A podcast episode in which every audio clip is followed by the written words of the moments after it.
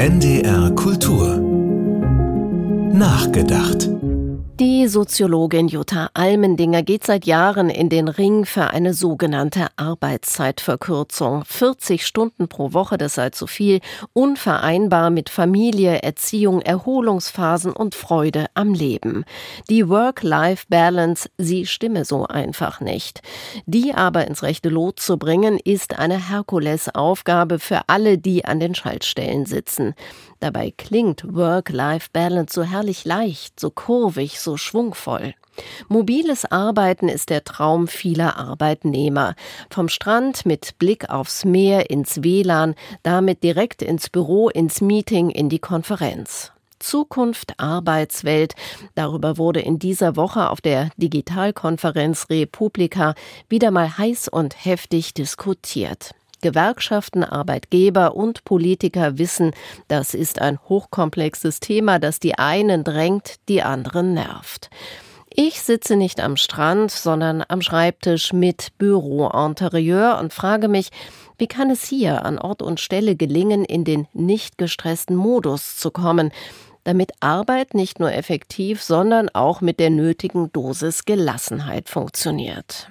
Thomas Mann hat in seinen Texten viele Lebenssituationen durchdacht und durchlebt. Ja, er hat nicht in einem Büro mit Chef und Kollegin gearbeitet, sondern allein und in Stille am heimischen Schreibtisch in Bogenhausen, Kilchberg oder Pacific Palisades.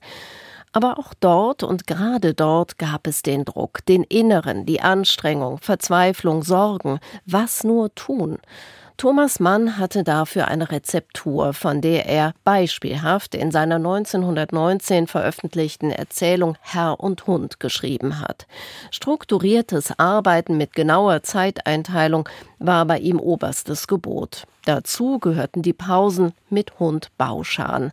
Spaziergänge mit ihm haben den Schriftsteller bei Laune gehalten, seine Lebensgeister wieder geweckt, ihn für den Rest des Tages, an dem noch manches zu leisten ist, so heißt es in Herr und Hund, wieder instand gesetzt. Mehrfach wurde die Thomas Mannsche Rezeptur in Studien belegt. Hunde haben eine positive Auswirkung auf Frauchen und Herrchen. Also kann der Hund auch am Arbeitsplatz Geist und Motivation stimulieren und das Arbeitsklima verbessern. Alles medizinisch nachgewiesen. Wenn Menschen mit Tieren, mit Hunden agieren, wird das Hormon Oxytocin ausgeschüttet. Oxytocin wirkt nachweislich Blutdruck und Stresslevel senkend. Der Vierbeiner als Muse hat bei Schriftstellern Tradition und auch Politiker haben eine Vorliebe für den Hund.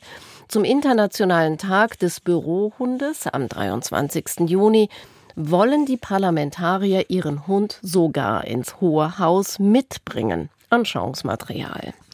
Man stelle sich das Bild vor. Auf oder neben den blauen Stühlen im Bundestag könnten Struppi, Wuffi und Tommy Platz nehmen. Für solche extravaganten Ideen braucht man eine Lobby. Das wissen die Abgeordneten nur zu gut. Der Parlamentskreis Hund wurde bereits gegründet.